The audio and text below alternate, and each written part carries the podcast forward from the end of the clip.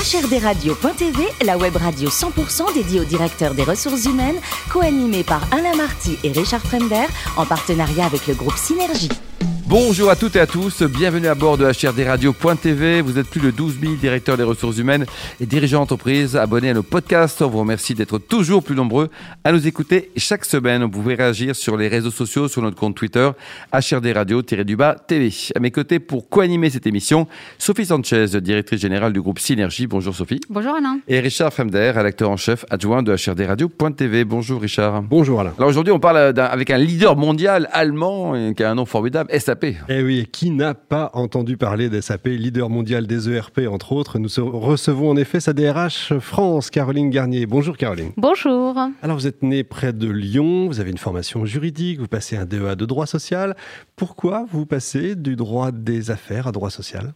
Euh, Pour le côté humain en fait. Donc j'ai fait très longtemps du droit des affaires et de la fiscalité dans mes études et j'ai switché au dernier moment sur la partie euh, droit social pour le côté humain euh, de, de l'aspect du droit. Évidemment. Alors, vous commencez à la DRH de Generali, puis ensuite HP, dans un contexte assez tendu. Hein, c'est la fusion avec Compaq. Exactement. C'était donc la fusion euh, du leader euh, mondial euh, Compaq et du leader mondial HP, donc la plus grande fusion de l'high-tech, avec quand même donc des gros projets de restructuration hein, en perspective. Donc, une grande, grande fusion qui nous a occupé pendant, je dirais, presque deux ans au sein d'HP et avec un contexte forcément assez tendu. Et alors, après un passage chez Dassault, vous revenez chez HP pour devenir DRH France. C'est jamais facile de revenir euh, d'où on vient.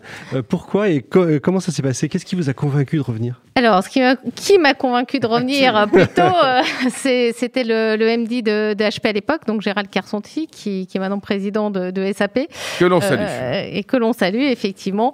Donc, qui est, qui est quelqu'un voilà, de, de, de, fantastique avec qui travailler, qui est un véritable leader et avec qui il est très agréable de travailler, quel que soit le contexte. Donc, c'est une des raisons pour lesquelles je suis revenue euh, chez HP à l'époque, ainsi que pour la culture euh, d'HP, euh, qui est une culture anglo-saxonne très très ouverte, vraiment où on fait confiance aux gens. Donc, ce qui est quand même très très formateur, quel que soit l'âge. On se pose pas la question de savoir si les gens vont pouvoir faire ce qu'on leur demande, mais on part du principe qu'ils vont le faire et plutôt et plutôt bien et ça marche. Donc, c'est très très effectivement valorisant de travailler dans ce type de contexte avec des projets aussi toujours assez assez fous hein, chez dans une société comme HP, en tout cas quand j'y étais, et qui sont donc euh, intellectuellement très, très sympas. HP qui a commencé dans un garage d'ailleurs. Exactement. Et enfin, donc après ce mariage difficile mais réussi, hein, HP Compact, vous êtes sollicité par SAP. Euh, si je dis comme une introduction, SAP c'est le leader mondial des ERP, est-ce que c'est réducteur?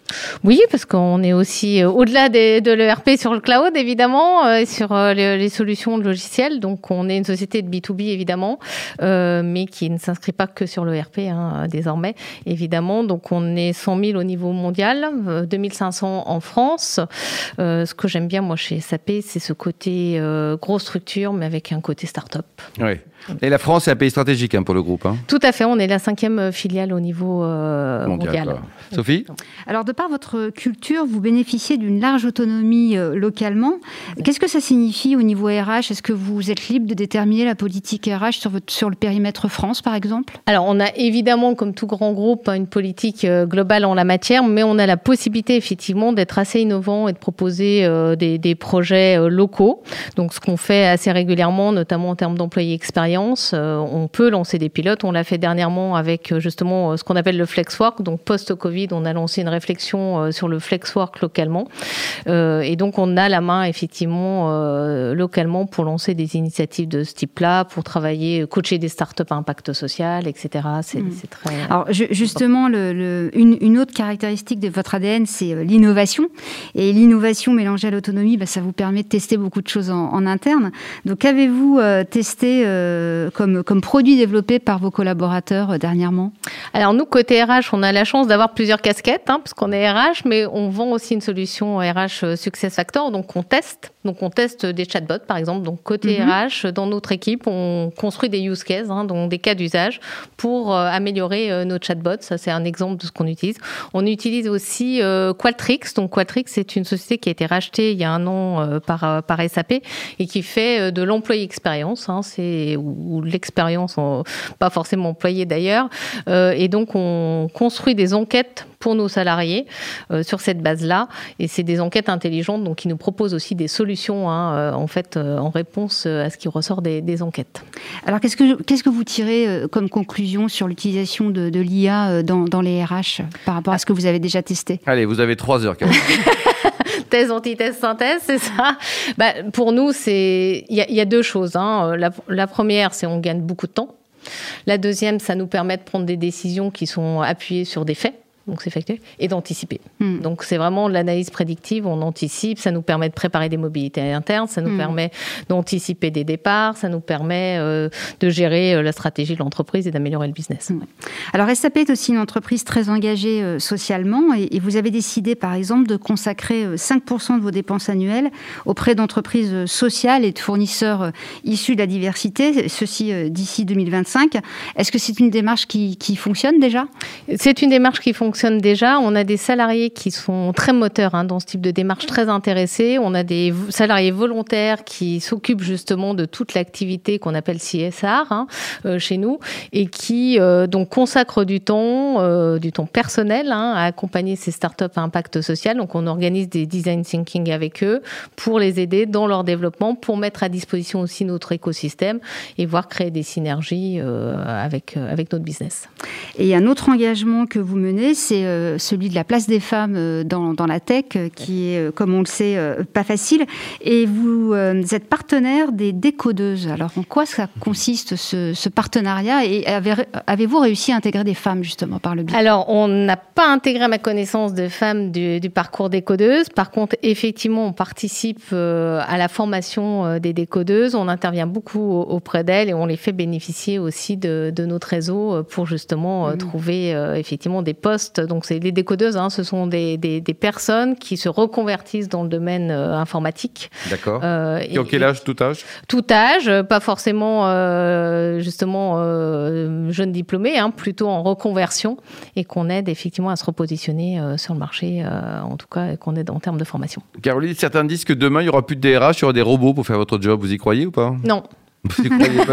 Absolument pas. Euh, effectivement, il y aura euh, l'IA, etc. Et on en est un bon exemple au sein des SAP. Mais je crois que ce qui fait le vrai DRH, c'est le côté humain. Et alors, le plus beau métier du monde, c'est quoi? C'est DRH ou boulanger? Bah, ça dépend à quel moment on se situe de sa vie. Hein. Euh, jeune, euh, toute jeune, euh, je voulais faire boulangère, donc effectivement, je suis extrêmement gourmande, donc ça doit expliquer ça. Vous préparez un peu des tartes ou des trucs comme ça ou pas? Oui, mais, mais finalement, pas tant que ça. ça doit être sûrement la gourmandise. Non, DRH, c'est vraiment un beau métier. Et alors, côté voyage, un petit coup de cœur pour Cuba. Hein. C'est un pays qui a beaucoup ému. Et exactement. Donc, ce, ce, pays qui est un pays communiste, qui est très dépaysant, hein, puisque. C'était il y a longtemps? Non, c'était juste avant le, le confinement, enfin il y a à peu près un an, un an de ça. Donc, euh, donc ce qui est bien, c'est qu'il y a très peu de réseaux, hein, donc ça c'est très bien quand on a des adolescents euh, notamment. Et, on peut parler avec ses enfants. exactement, euh, exactement, on peut parler avec ses enfants. Ensuite, c'est un pays qui est vraiment très beau avec des gens qui ont vraiment une joie de vivre, mmh. alors qu'ils ont des conditions qui sont très très différentes des nous. Donc c'est mmh. très dépaysant et très plaisant. Alors côté cuisine, il paraît que vous êtes la, championne olympique de la préparation du gratin dauphinois. Eh oui, ça alors, ce sont mes origines. Euh, alors, fine couche de pommes de terre. D'accord. Euh, salé, poivré, un peu d'ail.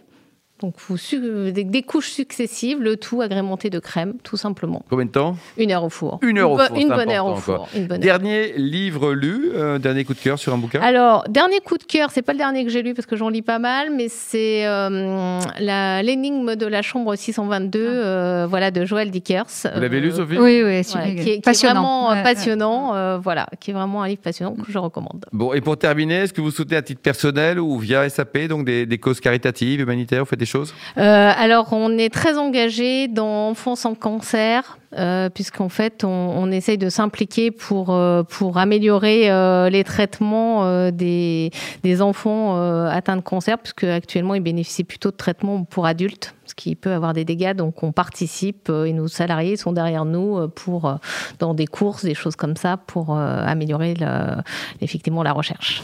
Merci beaucoup Caroline, merci également à vous Sophie et Richard. Fin de ce numéro de HRD Radio.tv. Retrouvez toute notre actualité sur nos comptes Twitter, LinkedIn et Facebook. Se donne rendez-vous jeudi prochain à 14h précise pour une nouvelle émission.